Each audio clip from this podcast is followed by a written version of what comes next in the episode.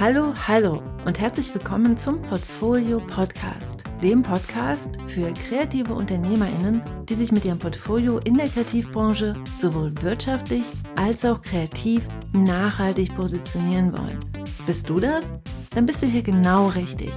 Mein Name ist Franziska Walter und jetzt geht's los mit einem Kopfsprung in die nächste Folge. Let's go!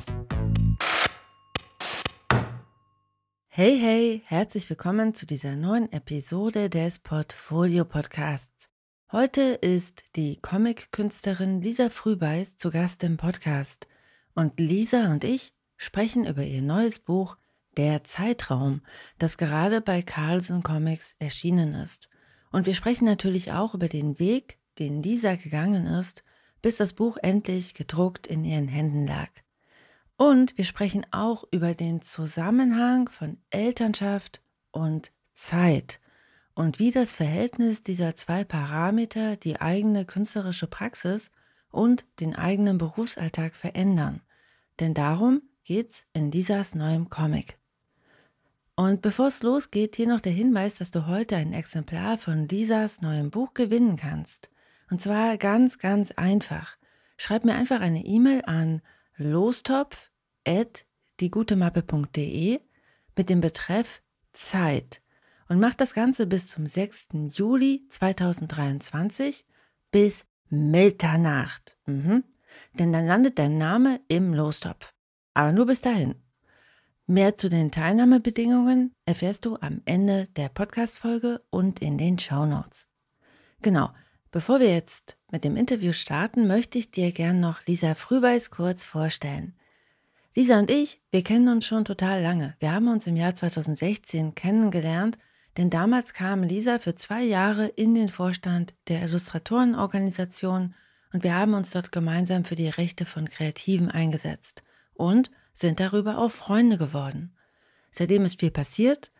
Im Jahr 2020 ist Lisas erstes Buch Busengewunder bei Carlsen erschienen und damit hat sie den Max- und Moritz-Preis in der Kategorie Bester deutschsprachiger Comicstrip und auch den Bayerischen und den Augsburger Kunstförderpreis in der Kategorie Literatur erhalten. Dann hat Lisa den Webcomic A Fraction of Time für das Goethe-Institut Korea gemacht und wurde dafür mit dem Ginkgo-Preis für den besten Webcomic ausgezeichnet. Ihr neues Buch ist eine Weiterentwicklung dieses Webcomics aber was alles passieren musste, bis das Buch veröffentlicht wurde, das erzählt dir Lisa gleich selbst. Deshalb, ich wünsche dir ganz viel Spaß mit dem Interview und ganz viele Aha-Momente. Let's go!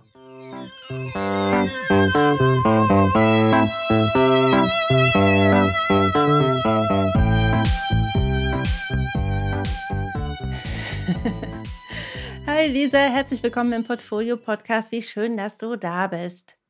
Hallo Franzi, ich freue mich sehr. Wie schön, dass du da bist. Wir wollen ja heute über dein neues Buch Der Zeitraum sprechen, das letzte Woche im Carlsen Verlag, also bei Carlsen Comics herausgekommen ist. Und lass uns gleich mal loslegen mit der ersten Frage, so kopfsprungmäßig. Ich bin total neugierig, wie lange hast du denn daran gearbeitet? Nimm uns doch mal mit auf eine Reise, wie das Buch entstanden ist. Eine Reise in den Zeitraum. Eine Reise in den Zeitraum, genau. Sehr gerne. Zeit Raum tatsächlich. Anfang bis jetzt sechs Jahre. Reine Arbeitszeit eineinhalb Jahre. Okay. Genau. Möchtest du hören, Schritt für Schritt, wie es entstanden ist? Weil es gibt viele unterschiedliche Zwischenversionen. Also einfach, damit man es so ein bisschen besser einschätzen kann, was, was ja. waren denn so die gröbsten und wichtigsten Phasen? Ja. Ich habe angefangen, nachdem ich einen Traum gehabt habe. Wie kitschig. und das war eine Phase, wo ich sehr wenig Freizeit hatte und da hatte ich so ein, so ein morgendliches, diffuses Bild, so in diesem somnambulenten Zustand, wo eine Figur an einem Turm steht und ich sehe die mit dem Rücken und die hat so die Arme ausgebreitet und schaut so raus. Das habe ich sofort festgehalten. Das ist so ganz krass in mir irgendwie hängen geblieben. Und daraus habe ich eine Geschichte gemacht innerhalb von zwei, drei Jahren von 60 Seiten, sehr grob gezeichnet. und habe das auch Verlagen gezeigt, aber die Reaktionen waren so, die einen mochten die zweite Hälfte, die anderen mochten die erste Hälfte. Dann, es hatte schon so leichte Monsterfiguren, manche mochten die Monsterfiguren nicht, es war so ein bisschen unausgegoren. Dann ist es in die Schublade gekommen. Es ging schon um eine alleinerziehende Mutter. Und während der Pandemie habe ich es nochmal ausgegraben und habe erstens an dem Inhalt gearbeitet. Ich habe Schreibkurse gemacht. Ich hatte ein Feedback bekommen, dass die Zeichnungen gut sind, aber die, die Geschichte ein bisschen platt. Was ich interessant fand, weil wenn man aus der Gestaltung kommt, denkt man oft das Gegenteil. Man denkt oft, ich kann nicht gut genug zeichnen und gerade weil man das wahrscheinlich so ein bisschen kann und merkt nicht, dass man gar nicht so gut schreibt. Dann habe ich Schreibkurse gemacht und habe aber gleichzeitig gemerkt, dass es mir eigentlich in der Geschichte um was komprimierteres geht oder um so die Metaebene habe ich so rausschälen können während der Pandemie, nämlich um Zeit. Und das lag, glaube ich, schon an dieser speziellen Situation, die wir alle erlebt haben, dass man plötzlich die Zeit so ganz komisch wahrgenommen hat. Und aber auch sehr unterschiedlich, je nach Person. Und ich habe gemerkt, dass es Menschen gab, die haben das total genossen. Und es gab Menschen, für die war es die schlimmste Zeit ever. Und der Unterschied war oft, ob die ein Kind hatten oder nicht. Und wenn das noch Kreative waren mit Kind, dann war es eigentlich das Allerschlimmste. Ja. Und daraus habe ich, also ich habe dann auch sehr viel physikalisch über Zeit gelesen und habe dann auch philosophisch mir Gedanken gemacht über Zeit und habe daraus eben diese äh, Geschichte entwickelt mit der Frau, die die Situation hat wie in der Pandemie. Also ich habe sie ja auf eine einsame Insel gesteckt, ohne Hilfen für Care-Arbeit, prekär, ja, es, es gibt kein Geld. Sie hat Zeitdruck, weil sie kein Geld mehr hat und aber was einreichen muss für einen Wettbewerb, wo sie auch nicht weiß, ob sie dann das auch kriegt oder nicht. Also sie muss in, in Vorleistung gehen, unbezahlt. Also ich habe das so um sie rum gebaut. Mhm. Und in diesem Zustand findet sie diesen Zeitraum, wo sie das Gegenteil spürt, ja, diese, diese andere Wahrnehmung von Zeit, wo man aus diesem extrem gestressten dann plötzlich in dieses, ich habe überhaupt keine Aufgaben, ich spüre nur das jetzt wie so ein Superflow, der aber auch fast zu so viel ist, der süchtig macht. Mhm. Den Zeitraum. Und immer wenn sie da reingeht, wird sie ein Monster. Das ist dann eben meine Geschichte gewesen, wo das animalische, egoistische, aber auch, sie ist auch cool als Monster. Ja, wir mögen den Raum, wir mögen sie als Monster. Mhm. Da, und sie hat ihre Kinder dabei, das sollte ich auch noch sagen. So, das war die Geschichte, die ich gebaut habe. Und was eben äh, toll war, ist, dass da das Goethe-Institut Korea kam und mir angeboten hat, ein feministisches Gruppenprojekt, ein Konzept zu schreiben. Und dann habe ich ein sehr freies, offenes Konzept gemacht und da in dem meine Geschichte gebaut. Ich habe ein halbes Jahr geschrieben, einen Monat Storyboard gemacht und dann von März bis September ohne Pause durchgezeichnet, also nur Wochenenden und ich glaube zwei Wochen Urlaub. Und dann ab September ist es zweimal die Woche erschienen als Webcomic. Mhm. Und jetzt ein Jahr später habe ich nochmal einen Vierteljahr ungefähr, ein bisschen mehr, dran gearbeitet von Webcomic auf Buchcomic. Die Umarbeitung. Also ich habe neue Sachen dazu gezeichnet und ein paar Sachen umgezeichnet. Das heißt, in der Geschichte geht es um das Leben als kunstschaffende Frau. Es geht auch um Elternschaft. Es gibt die alleinerziehende Hauptfigur. Elternschaft wird ja auch bald in deinem Leben Einzug halten. Was, was glaubst du denn, wird das einen Einfluss darauf haben, auf dein Leben als Künstlerin und wie bereitest du dich darauf vor? Kann man sich darauf überhaupt vorbereiten? ich, äh, ich vermute sehr stark, dass das einen Einfluss haben wird. Und die Vorbereitung ist natürlich auch in einer gewissen Weise diese Geschichte gewesen. Mhm. Meine Mutter ist Autorin und alleinerziehend gewesen ab der Geburt von meiner Schwester, die ist eineinhalb Jahre jünger. Und da habe ich natürlich immer viel mitgenommen und sie hat mich auch immer davor gewarnt. Mach das nicht, werd Schullehrerin. Genauso wie die Mutter in dem Buch, das auch der Hauptfigur sagt. Und natürlich hat sie mir aber das vorgelebt. Und dann habe ich doch das gemacht, was sie macht. Und ich wusste aber, dass es schwierig ist. Und in der Geschichte habe ich mich im Grunde mit allen Sachen, die schiefgehen können, beschäftigt. Mhm. Und es war gleichzeitig unglaublich spaßig und total furchteinflößend. Also viele sagen mir, Wahnsinn, dass du diese Geschichte geschrieben hast, ohne Kinder zu haben. Woher weißt du das alles? Aber äh, ich glaube, wenn wir mit unseren Müttern mal ernsthaft reden, dann erzählen die viele Geschichten. Und viele Dinge, die die Kinder machen. Also das eine Kind ist vier und die Tochter ist im Pubertätsalter. Und eigentlich bin ich beide, ja. Es gibt eine Episode, wo der Sohn Konfetti im Haus verteilt. Und das habe ich gemacht mhm. als Kind. Und es gibt auch eine Episode, wo ein großer Vogel in den Raum rein fließt. Da ist es ein bisschen martialischer, aber ich habe so eine ganz eindrückliche Erinnerung, auch wie wir mal eine Riesenlibelle im Wohnzimmer hatten. Und meine Mutter, die mit einem Topf eingefangen hat, die war wirklich gigantisch, also so groß wie eine Hand sehr laut. Ich, in meinem, wenn man Kind ist, ist ja alles noch größer und noch lauter ja, ja, und genau. ähm, extrem furchteinflößend, wie ich also mit dem Topf und dann so und, und ich habe so geschrien, ja und auch das kommt in der Geschichte vor. Also es ist so ein Mischmasch. Ich habe aber auch in Facebook-Foren viele Mütter gefragt während der Pandemie, die dann immer gesagt haben: Ich sag dir das gleich, ich kann gerade nicht, ich habe keine Zeit, aber ich habe so viele Geschichten. und ähm, so sind viele Geschichten vermischt worden mit anderen Geschichten, also meine privaten Geschichten. Und es war im Grunde so eine große Aufarbeitung dieser, dieser Angst, aber auch dieses Wunsches, ja.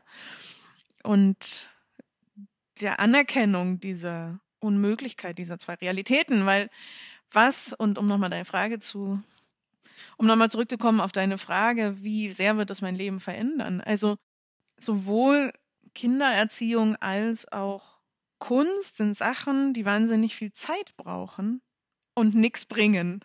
Sind wir mal ehrlich. Oder wenig. Also für Care-Arbeit gibt es kein Geld und für Kunst gibt es nicht so viel Geld. Natürlich ist das schon eine Range, aber es gibt Jobs, die sind besser bezahlt. Und da romantisch zu sein, ist, glaube ich, ein großer Fehler. Und ich mhm. glaube, man muss vorher gut alles sich überlegen mit dem Partner, wenn man einen Partner hat, ne? Und wenn nicht, andere Hilfen suchen. Aber ich will jetzt auch keine Tipps geben. Also, so bin ich. Ist, also ich finde es extrem schwierig, da Alleinerziehenden äh, Tipps zu geben, weil die Situationen sind individuell. Aber ich bin so reingegangen, dass ich halt wirklich viel vorher verhandelt habe. Und ich bin auch skeptisch, dass, dass es zeitlich so hinhaut wie vorher. Weil wenn wir sagen, okay, wir teilen es uns 50-50 aus, man muss sich Kunst immer mit querfinanzieren. Zumindest mit den Leuten, mit denen ich spreche, die machen das alles so. Vielleicht schaffen sie auch ein paar ohne. Dann gratuliere ich ihnen. Und Vorher konnte man sich die Zeit aufzahlen in 50 Prozent Kunst, 50 Prozent Finanzierung und jetzt hat man 50 Prozent Kind, wenn man es schafft mit dem Partner und dann muss die Restzeit 25, 25 Prozent aufgeteilt werden. Und wenn man da sagt jetzt, okay, dann lasse ich die Kunst einfach weg, das kann ich auch voll verstehen. Ja. Das ist auf jeden Fall super anstrengend. Genau. Und, und was bedeutet es denn, wenn die Menschen sich das Kunstmachen dann nicht mehr leisten können? Ja, das ist auf jeden Fall ziemlich schade, weil es dann viele Geschichten gibt, die einfach nicht erzählt werden. Und das sind gerade Leute, die weniger Privilegien haben, deren Geschichten wir dann nicht hören. Und Privilegien machen Zeit.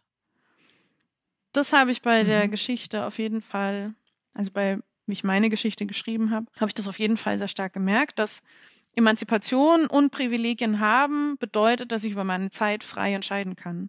Also Geld ist ja auch nur wieder eine Währung für Zeit letztendlich. Und je weniger ich das habe, desto mehr ist meine Zeit vorbestimmt. Und wenn man Kinder hat, ist einfach die Zeit relativ viel vorbestimmt. Und eine alleinerziehende Mutter ist ein Extremfall davon, ja, und das bedeutet einfach, dass die, solange die Kinder da sind, keine Kunst machen kann. Oder es gibt auch andere Formen von Privilegien, ja, wo wir halt bestimmte Karriereleitern gar nicht erstreben können, weil wir zum Beispiel eine Hautfarbe haben, wo uns nichts zugetraut wird.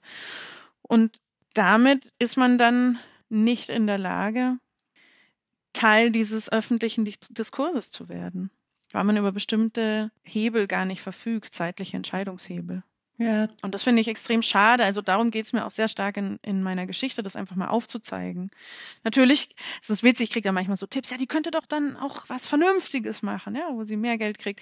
Aber das ist ja, darum geht's ja genau, dass wir ihr halt dann nahelegen, warum sie das nicht anders macht und dass wir nicht sehen, dass sie quasi in der Scheißsituation ist, weil ihr Mann sie verlässt. Ihr Mann trifft eine egoistische Entscheidung zugunsten seiner Freiheit und sie hat den Rest. Und 90 Prozent der alleinerziehenden Eltern in Deutschland sind Frauen. Deswegen habe ich das statistisch so gewählt. Das sind einfach Menschen, die dieses Sprachrohr sich gar nicht leisten können. Ich, ich weiß ja von dir, dass du neben deiner künstlerischen Arbeit auch wirtschaftlich interessante Jobs machst. Und das ist doch da bestimmt so ein paar Ideen, wie das später auch wirtschaftlich funktionieren kann, oder? Also mit vielleicht auch wirtschaftlich stabileren Standbeinen. Genau, also ich bin ganz streng beim Aussuchen. Ich nehme keine, ich nenne die sieben von zehn Jobs an. die nehme ich nicht mehr an, mhm. weil sieben von zehn klingt gut, ist aber eigentlich nicht gut genug. Das sind so Jobs, wo man, wenn die reinkommen, sagen, wow, geil. Und es sind meistens Jobs, vor zwei Jahren hätte man sich nach denen die Finger abgeschleckt. Aber irgendwas stimmt immer nicht. Also die sind nicht zehn von zehn. Und das Schwierigste ist eigentlich die, die harte Abgrenzung. Mhm. Diese sieben von zehn, acht von zehn manchmal auch die neun von zehn Jobs wirklich rauszuschmeißen und zu sagen, okay, ich habe einen Job, der bringt fast kein Geld und kostet extrem viel Zeit. Also kann ich nur das absolute Umgekehrte machen. Jobs, die extrem viel Geld bringen und in sehr kurzer Zeit sind.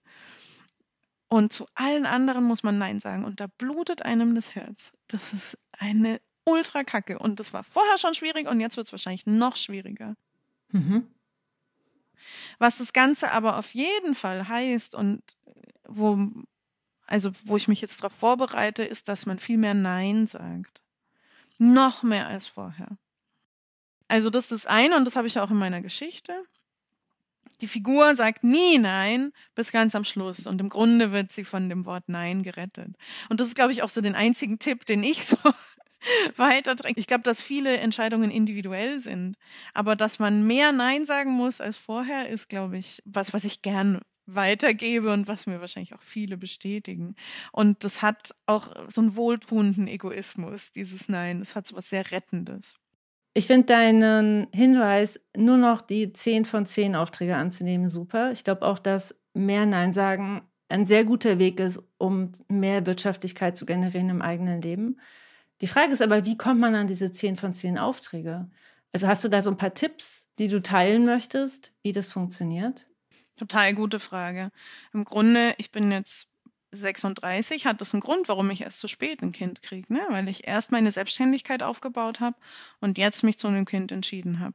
Und das war vorher natürlich auch schon ein Thema. Wie kriegt man die 10 von 10 Aufträge? Und jetzt ist es voll wichtig, dass die von alleine kommen, weil man keine Zeit mehr hat, um so stark in die Akquise zu gehen. Mhm. Und ich muss auch dazu sagen, dass ich schon in der Schwangerschaft auch Jobs verloren habe, wenn die Leute erfahren haben, dass ich schwanger bin. Und zusätzlich konnte ich auch ein paar nicht machen, weil ich extrem unangenehme Nebenwirkungen in der Schwangerschaft hatte. Das heißt tatsächlich ist schon bevor das Kind da ist, mein Berufsleben beeinflusst von dieser Entscheidung.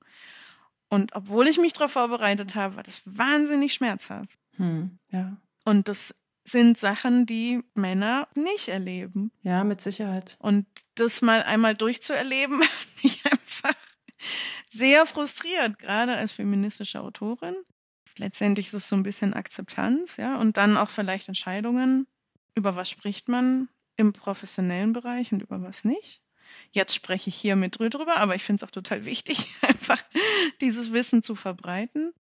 Ja, die zehn von zehn Aufträge kommen, indem man vorher immer weiter aussortiert und nicht die vier von zehn Jobs macht, weil dann kommen weiter die vier von zehn Jobs, sondern so weit wie möglich schon vorher aussortiert. Ja, man kann sich hochsteigern von den vier zu den sechs, zu den sieben, zu den neun von zehn Jobs.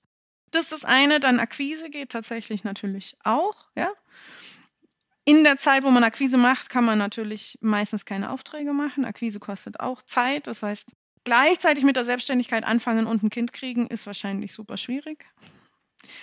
Und es ist wahrscheinlich auch leichter, wenn man ich bin gleich in die Selbstständigkeit gestartet. Wenn man vorher einen festangestellten Job hat, kann es manchmal leichter sein. Das ist auch eine Variante.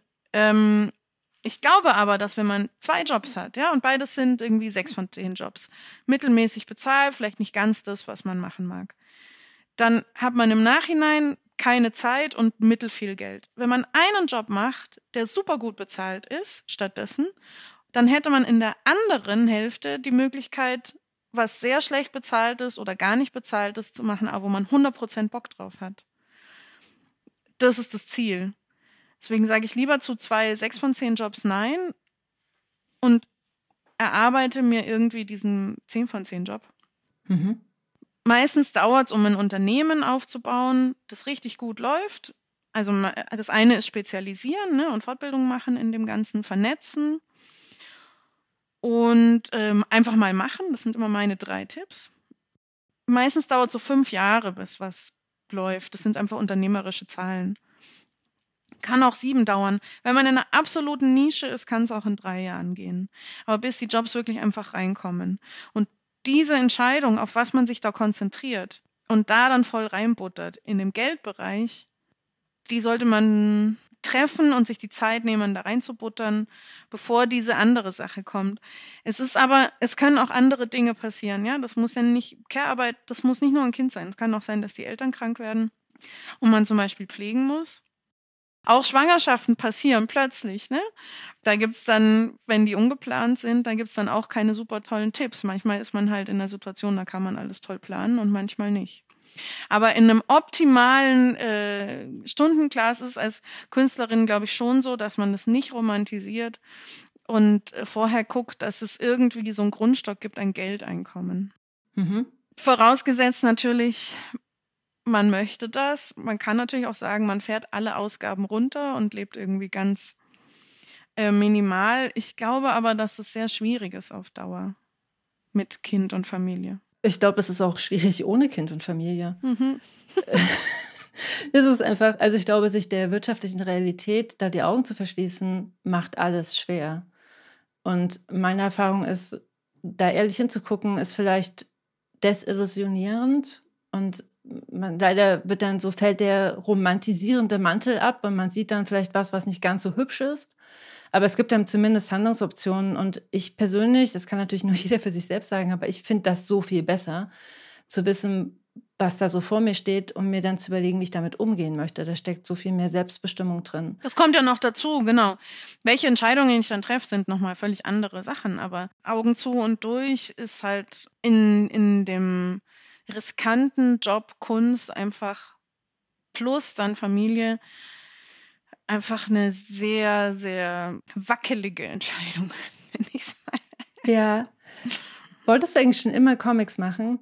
Hätte ich mir als Kind gesagt, hey, du machst später mal Comics, wäre ich so, yeah, du hast geschafft, bester Job ever.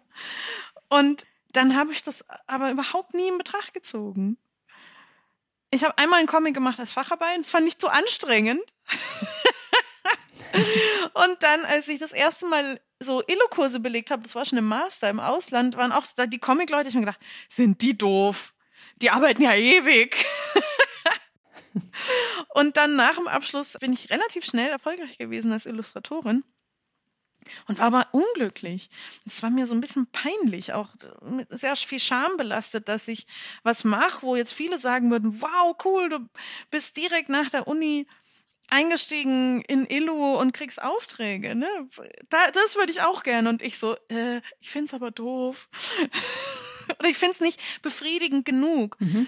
Ich habe lange gebraucht. Ich habe dann so ganz viele Workshops in verschiedene künstlerische Richtungen gemacht und irgendwann habe ich gemerkt, ja, ich will einfach Geschichten erzählen. Ich will schreiben. Ich will Inhalte selber generieren. Deswegen bin ich so unglücklich, weil ich bei der Illu die Inhalte von außen kriege. Aber ich will die selber liefern. Und jetzt kann ich schon sagen, dass es, dass es eigentlich so der Weg immer darauf hingeführt hat. Aber ich, ich habe den nie so deutlich formuliert oder auch gar nicht realisiert. Voll spannend. Eigentlich trotzdem schön, wenn man dann da so, das, so wenn das dann so zugeht am Schluss, dass der Kreis. Ja, was ich halt spannend finde, ist, ich hatte schon mehrfach so Kreis schließt sich Erfahrungen und ich fand die auch sehr schön und die haben mich sehr glücklich gemacht. Interessanterweise passiert das immer mal wieder, wo ich so dachte, huch, ich wusste gar nicht, dass ja, genau. der Kreis da ist und auf einmal schließt er sich. Ja. Ja, voll schön. Hm, lass uns doch mal mit was ganz Konkretem enden. Ähm, wie hast du denn deinen Verlag gefunden? Also wie ist dein Buch bei Carlson Comic gelandet? Ganz klassisch. Ich bin auf Buchmessen gegangen und habe meine Sachen gezeigt. Und ich hatte ein Mhm. paar nette ältere KollegInnen, die mich so in einem Nebensatz so, hier ist übrigens die Lisa, schaut mal die Sachen an, die mir so ein, ein Lied gemacht haben, sagt man da, glaube ich, dazu in der Business-Sprache. Und dann habe ich einfach überall alles gezeigt und erstmal Feedback eingeholt und dann habe ich nochmal, habe ich nachgefasst per E-Mail und dann bin ich auf der nächsten Messe nochmal hin und habe gesagt, guck mal, jetzt schaut so aus und dann bin ich auf der nächsten Messe nochmal hin und habe gesagt, jetzt würde ich aber gerne eintüten und so. Also ähm, lange Arbeit, ich glaube, es war ein Prozess von eineinhalb Jahren, kontinuierlich nicht einschüchtern lassen. Mhm. Ich hatte aber auch Bock. Also es, ähm, kann verstehen, wenn man sagt, "Oh, wie anstrengend. Ist es auch anstrengend, Ja, aber aber ich wollte das wirklich und ähm, am Ende hat sich für mich ausgezahlt. Ich fand es sehr schön, bei Carlsen veröffentlichen zu dürfen. Ja, und ich glaube, es ist einfach realistisch. Also es ist, glaube ich, sehr normal, dass das ein etwas längerer Prozess ist. Und ich glaube, es ist wichtig, wenn man das weiß. Weil ich glaube, wenn man mit der Erwartungshaltung auf die Messe fährt, dass man sich einmal mit jemandem trifft und dann sagen die sofort, top, die Wette gilt, wir kaufen das Buch und du hier hast du 10.000 Euro. Das ist sehr, sehr unrealistisch. Total. Es gibt Sachen, die es leichter machen. Ne? Man kann sich da schon gut vorbereiten. Mhm. Es gibt einen ganz tollen Podcast, der heißt Graphic Novel TK. Der ist Englisch und da die Episode 4, die geht zum Beispiel über Agenten und wie man eine gute E-Mail an AgentInnen schreibt. Die fand ich extrem gut. Da lernt man zum Beispiel, wie man so Vorstellungs-E-Mails an Verlage so formuliert, dass sie die gerne öffnen. Solche Sachen kann man schon besser oder schlechter machen. Und ich habe auch natürlich alles am Anfang schlechter gemacht. Ich habe zum Beispiel, damals gab es noch äh, Links, die irgendwie innerhalb von einer Woche abgelaufen sind oder so. War natürlich meine erste E-Mail. Habe ich keine Antwort gekriegt. Ja, komisch. Niemand in Verlagen guckt innerhalb von einer Woche in, äh, in E-Mails und öffnet die Links. Lisa. Na gut. Aber da habe ich halt dann auch gelernt. Ne? Spannend. Aber ja, das macht total Sinn. Aber zugegebenermaßen, das ähm, ist, glaube ich, auch was, das ist, das, das lernt man wahrscheinlich nur beim Machen. Genau. Also, ja, voll gut. Und inzwischen zum Beispiel, ich habe äh, einen Dropbox Pro Account und mache einen Ordner und den verlinke ich und dann kann ich in dem Ordner Sachen austauschen, weil ja der Ordner verlinkt ist und nicht die Datei. so lernt man dann dazu. Aber es ist, genau, es ähm, Trial and Error und das Problem ist, dass die Leute oft aufhören, wenn es am Anfang nicht funktioniert. Ja, genau. Und eigentlich müsste man halt eher rauskriegen, warum funktioniert nicht das. Ich habe vorhin schon die drei Sachen gesagt, so machen, vernetzen und fortbilden. Und beim Vernetzen kriegt man dann äh, vielleicht so auch Feedback oder kann die anderen fragen, wie man das machen könnte. Und irgendwann waren halt meine Anfragen und Nachhak-E-Mails nicht mehr so schlecht wie am Anfang. Und dann gab es auch ein bisschen besseren Antworten oder überhaupt Antworten. Oder die Leute haben sich dann an mich erinnert, wenn sie mich das nächste Mal gesehen haben. Ne? Aber auf jeden Fall ist daheim hocken und sich grämen die schlechteste Variante. Und die Vorbereitung, dass es lange dauert, ist, glaube ich, ja, eine realistische. Also die mentale Vorbereitung darauf. Und gesund. Und es hat überhaupt nichts damit zu tun, ob das Wert gut ist oder nicht. Sondern das sind einfach die Prozedere. Ja, das finde ich wichtig. Weil das ist ja ganz oft das, was dann, glaube ich, viele denken, es ist einfach nicht gut genug. Aber genau, es ist das Prozedere, das dauert einfach ein bisschen länger und es ist total sinnvoll, da die Zeit zu investieren, wenn es einem wichtig ist. Ja. So. Und äh, tatsächlich ist es auch so, dass Neins sind erstmal hart, aber auch da kann man nochmal nachfassen und fragen, warum? Generell bei, im Grunde ist es ja eine, eine Kaltakquise, ne? Bei einem Mhm. Verlag, eine Vorstellung. Und rauszukriegen, an was es scheitert, ist schon die halbe Miete. Es gibt verrückte Gründe, ja, und vielleicht lassen sich manche gut beheben. Bin ich total bei dir. Ich finde ja sozusagen Akquise einfach als Lernprozess zu verstehen, verändert alles, weil dann ist halt ein Nein überhaupt nicht schlimm. Es ist eher so eine Art, sozusagen ein guter Grund nachzufragen, warum und dann einfach es besser zu machen und zu verstehen, wie es funktioniert. Und die Und- sagen auch nur einfach sehr gut Nein. mein Tipp. Die haben, die haben das nur sehr gut verinnerlicht. Ich, ich glaube auch manchmal, dass es einfach ein Test ist, wie lang man dran ist, wie enthusiastisch man wirklich für das Projekt brennt. Und das sind so, so Schwellen, die man dann überschreitet. Und man geht als Newbie rein und wenn man über diverse Nein-Hürden gegangen ist, kommt man so ein bisschen und Zeithürden und immer noch dran ist, dann geht man so ein bisschen als äh, Padawan schon raus. Nicht mehr als Erstklässler, sondern schon als Fünftklässler. Und das sind, genau, das sind, glaube ich, so Rituale, die in der Branche üblich sind, um zu gucken, wer hat den Marathonatem. Weil den Comic dann zu zeichnen, genau, da geht man dann so bis zur zehnten Klasse. Oder machst vielleicht auch schon Abitur. Ja, genau. So. Oder ein Fachabitur. Weil es ist noch schwieriger tatsächlich als die ganzen Neins auszuhalten, ist dann auszuhalten, die Arbeit an einem 200-Seiten-Werk wirklich durchzuziehen. Ja, definitiv. das ist ein langes Tal der Tränen, was da durchschritten werden möchte. Ja. Und wenn man sich schon einschüchtern lässt, weil halt jemand nicht antwortet und das Projekt deswegen fallen lässt, wenn man selber nicht dran glaubt, warum sollten dann die anderen dran glauben? Ja, sehr gut, sehr gutes Schlusswort. Isa, ich danke dir ganz doll danke für, dir. dafür, dass du das Wissen mit uns geteilt hast. Freilich. Und, und dass du hier warst. Und ich wünsche dir ganz, ganz viel Erfolg mit deinem neuen Buch, dass es durch die Decke geht. Danke. Ich bin total gefreut, wie du es äh, in der Patrick Wirbeleit-Folge erwähnt hast. ja, Man liest auch ganz schnell, habe ich gehört. ja, Vielen Dank. ja, also das ist ja das, ähm, ja, das ist ja bei Comics so das Ding. Da steckt so unglaublich viel Arbeit drin. Ich finde es manchmal, also klar, die, es geht ja nicht nur ums Lesen. Es geht ja ganz bei Comics auch ganz oft um, ich weiß nicht, ich trage Bücher ganz oft mit mir rum. Wenn die mich irgendwie berühren, dann sind das eher so Objekte, die bei mir bleiben. Aber als eine Person, die auch schon mal ein sehr, sehr langes Buch in die Welt gebracht hat, finde ich schon noch, also meine Graphic Novel, die kann man auch in einer Stunde lesen. Wir sind Und ja auch beide äh, Leute, die nicht so viel Text in ihre ja, Bücher genau. packen. und, und das finde ich schon manchmal echt so ein bisschen tragisch auf eine gewisse Art und Weise. Aber natürlich ist das auch so ein seltsam komisch messbares Ding. Das hat ja mit der Qualität oder ja genau, der, ist wie so die Einheit. Ja. Zeit ist gleich Geld und das ist ja genau das Problem an Kunst, dass es da einfach nicht äh, gilt. Ja, genau. Sowohl im Machen als auch im Zahlen. Ist auch ein schönes Schlusswort. Gell? Genau, vielleicht ist das nochmal ein deutlich, nochmal ein schöneres Schlusswort so sogar. viele. Schlussworte in diesem Podcast. Danke, Danke, für die Lisa. Einladung. Sehr schön. Sehr, sehr gerne. Bis dann. Tschüss.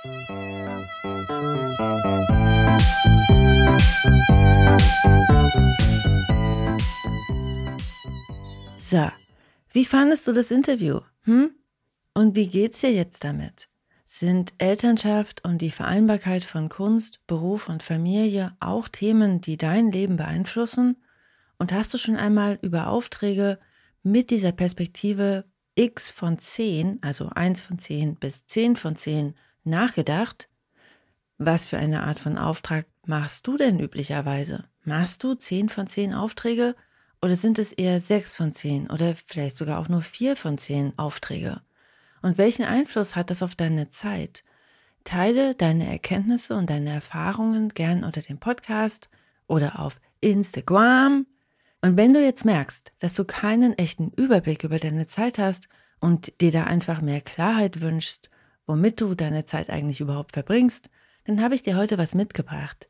Mit dem Workbook Dein Weg zur bewussten Zeitgestaltung dokumentierst du für vier Wochen täglich und wirklich ganz easy deine Zeit. Denn erst wenn du ganz konkret weißt, wofür du deine dir zur Verfügung stehende Zeit überhaupt verwendest, kannst du deine Zeit auch aktiv planen und gestalten. Und deshalb unterstützt sich das Workbook nach diesen vier Wochen auch noch einmal dabei, ganz aktiv zu werden und selbstbestimmte Entscheidungen zu treffen. Denn du entscheidest, wofür du deine Zeit aufwenden möchtest und was du gegebenenfalls reduzieren, weglassen oder auch delegieren kannst. Herunterladen kannst du dir das Workbook für 0 Euro unter www.diegutemappe.de slash Zeit. Genau. Und wenn du gern das Exemplar von Lisas Buch Der Zeitraum gewinnen möchtest, dann schreib mir wie gesagt eine E-Mail an lostopf.diegutemappe.de. Wichtig ist, dass die E-Mail bis zum 6. Juli um Mitternacht bei mir ankommt, denn bis einschließlich dann landet sie im Lostopf.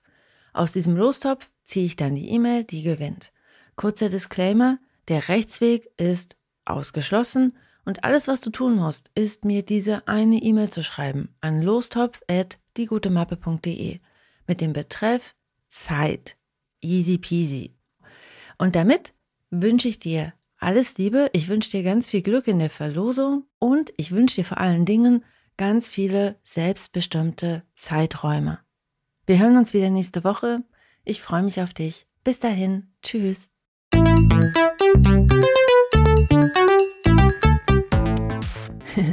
wow, du bist immer noch da. Du bist der Knaller. Ich freue mich sehr, dass du dir die Podcast-Folge bis hierhin angehört hast. Hier nochmal der Hinweis, du findest alle Links in den Show Notes. Auf meiner Seite www.diegutemappe.de findest du noch weitere, auch viele kostenlose Ressourcen, um dich besser aufzustellen, um dein Portfolio zu überarbeiten und um damit dann einfach mehr Aufträge zu akquirieren.